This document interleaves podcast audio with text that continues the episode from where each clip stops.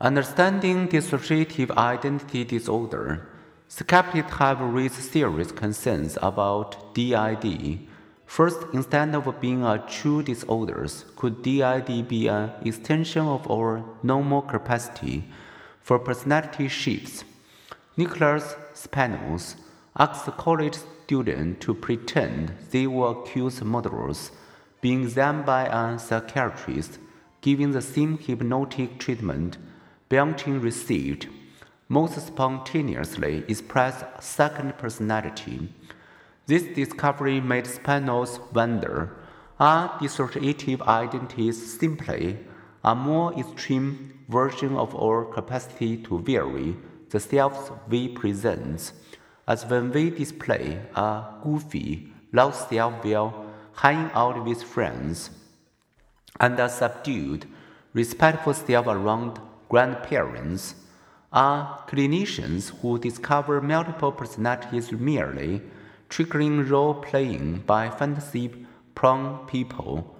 Do these patients, like actors who commonly report losing themselves in their roles, then convince themselves of the authenticity of their own role in actments? Spanos was no stranger to this line of thinking. In a related research area, he had also raised these questions about the hypnotic state because most DID patients are highly hypnotizable. Whatever explains one condition, dissociation or role playing may help explain the other. Skeptics also find it suspicious that the disorder has such a short and localized history between 1930 and 1960, the number of North American DID diagnoses averaged two per decade.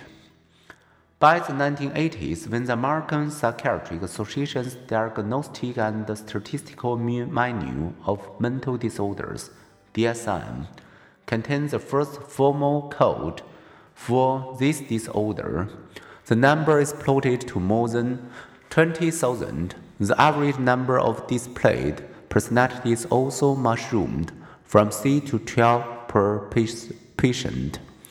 This disorder is much less prevalent outside North America, although in other cultures they may be said to be possessed by an alien spirit. In Britain, DID, which some have considered a wacky American fad, is rare in India and Japan it is essentially non existent